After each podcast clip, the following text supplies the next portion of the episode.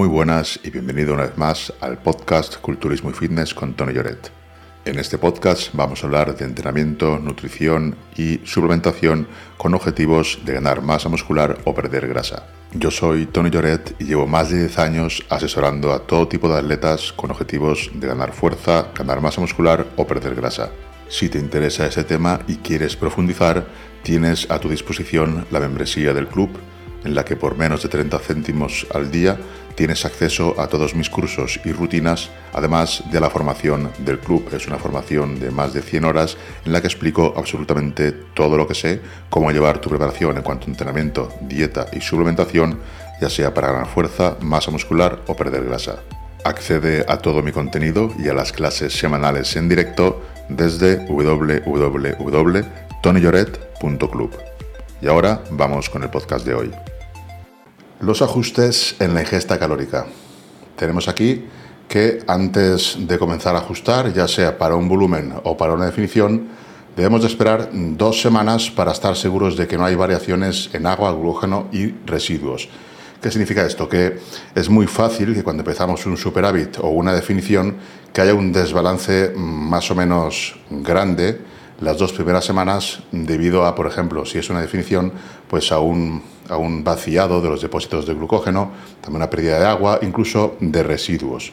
Entonces esto nos va a dar unos primeros datos iniciales que no son muy fiables para posteriormente pasar a calcular si tenemos que ajustar al alza o a la baja las calorías. ¿Por qué no son muy fiables? Pues por lo que comento, si por ejemplo empezamos de una definición, pasamos a una fase de volumen o una dieta hipercalórica, lo que va a suceder es que va a haber un llenado de los depósitos de glucógeno, también un llenado del agua intracelular y también va a haber una mayor acumulación de residuos. Residuos es básicamente pues en los intestinos. Entonces eso va a alterar bastante el peso durante esas dos primeras semanas y es por eso que esas dos primeras semanas no las podemos tener del todo en cuenta para luego proceder con lo que serían los ajustes.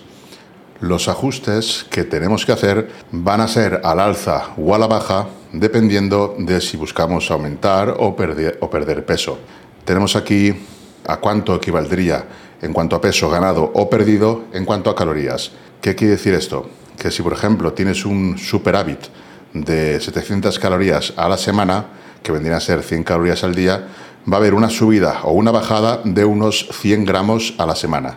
O sea, si tú estás midiendo, estás pesándote todas las semanas y, solamente subes o bajas 100 gramos, eso es porque el desbalance a favor o en contra es de 700 calorías.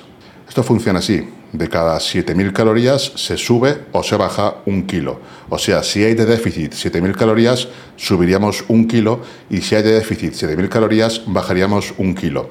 Ese déficit puede ser una semana, en dos semanas, en un mes. ¿Qué significa esto? Que si en un mes hay un déficit total durante ese mes de 7.000 calorías, se bajaría un kilo de peso.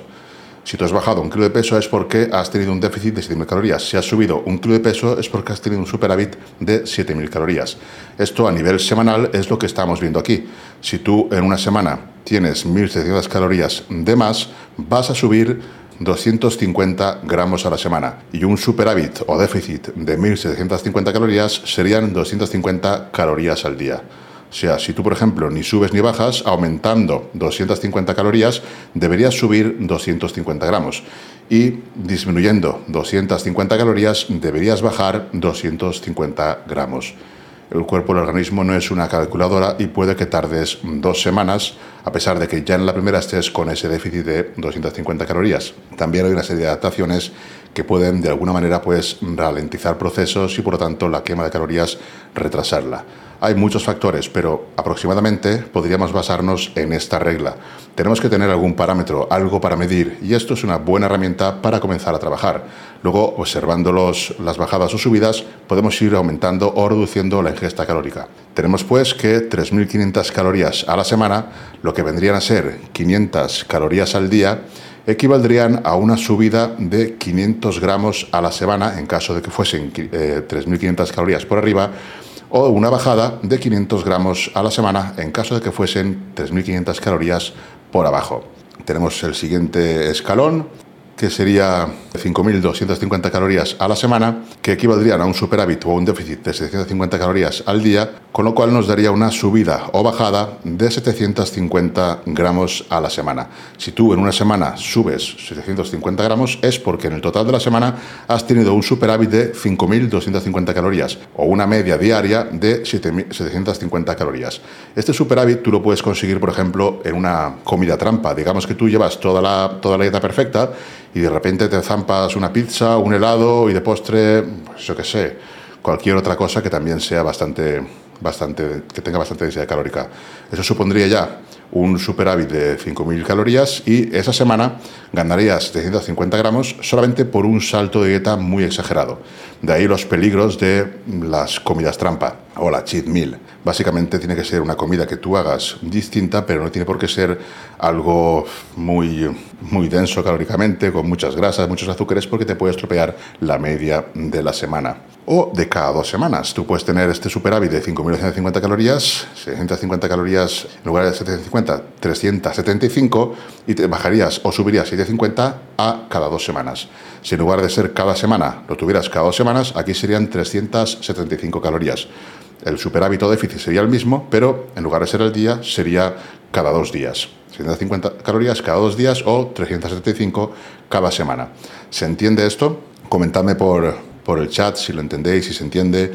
Y aquí tendríamos pues el cómputo total, que son 7.000 calorías, 1.000 calorías al día. Habría en una semana, estamos hablando aquí de una semana, habría en una semana un, un kilo de subida o de bajada si generamos un superávit o un déficit de 7.000 calorías, que serían unas 1.000 calorías al día. Esto es para que entendamos cómo tenemos que ajustar la dieta dependiendo de cómo evolucionemos nosotros o cómo evolucione la persona que estemos ayudando. Estas serían unas normas básicas de cómo manipular la dieta. Como digo, el cuerpo no es un reloj ni un robot y no va siempre 100% exacto. Puede que estos ajustes tarden dos semanas en darse, pero vienen a darse. está bastante comprobado, sobre todo en personas que, digamos, tienen, tienen más grasa. Un atleta con muy poca grasa, esto va a ser ligeramente distinto. No es tan, tan, tan exacto estamos hablando de porcentajes de grasa bajos, ya no se dan estas reglas. Por mucho que algunos investigadores quieran decir que sí, os puedo asegurar que no, ya no dan estas reglas. Estas reglas se han investigado y son certeras, sobre todo en gente que está a un 20% de grasa, 25, incluso 15 y 18 digamos, pues personas más en niveles normales. Cuando hablamos de atletas de culturismo, de fitness, que andan por el 10% de grasa, esto es ligeramente distinto. Pero más o menos nos podemos guiar en esta guía y ajustar. Lo que está claro es que si tú ajustas 250 calorías a la baja o al alza, van a haber cambios. Si no los hay en una semana, los habrán en dos, pero tienen que haber cambios.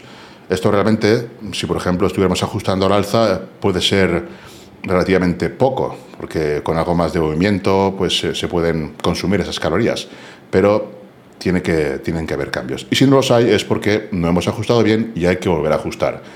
¿Cuánto tenemos que ajustar? Esto ya dependiendo del superávit o déficit que queramos conseguir, pues ya ajustaremos más o menos. Si ajustamos muy poco, lo que puede suceder es que no avancemos, no tengamos cambios o estos sean muy, muy lentos. Si ajustamos demasiado y estamos en superávit, lo que puede suceder es que cojamos demasiada grasa, con lo cual no nos interese y si ajustamos eh, demasiado poco en superávit, pues que no subamos. Si ajustamos demasiado en déficit, lo que puede suceder es que perdamos masa muscular y rendimiento, que serían síntomas de que nos estamos pasando con el déficit y tampoco interese. Por tanto, y sobre todo a la hora de perder grasa, yo iría siempre por los tramos, digamos, más bajos. 100 calorías no me parece demasiado bajo, pero 250 sí que ya serían ajustes que podríamos hacer. Entre 250, 350 y 400 calorías serían ajustes buenos, sobre todo cuando vamos a la baja.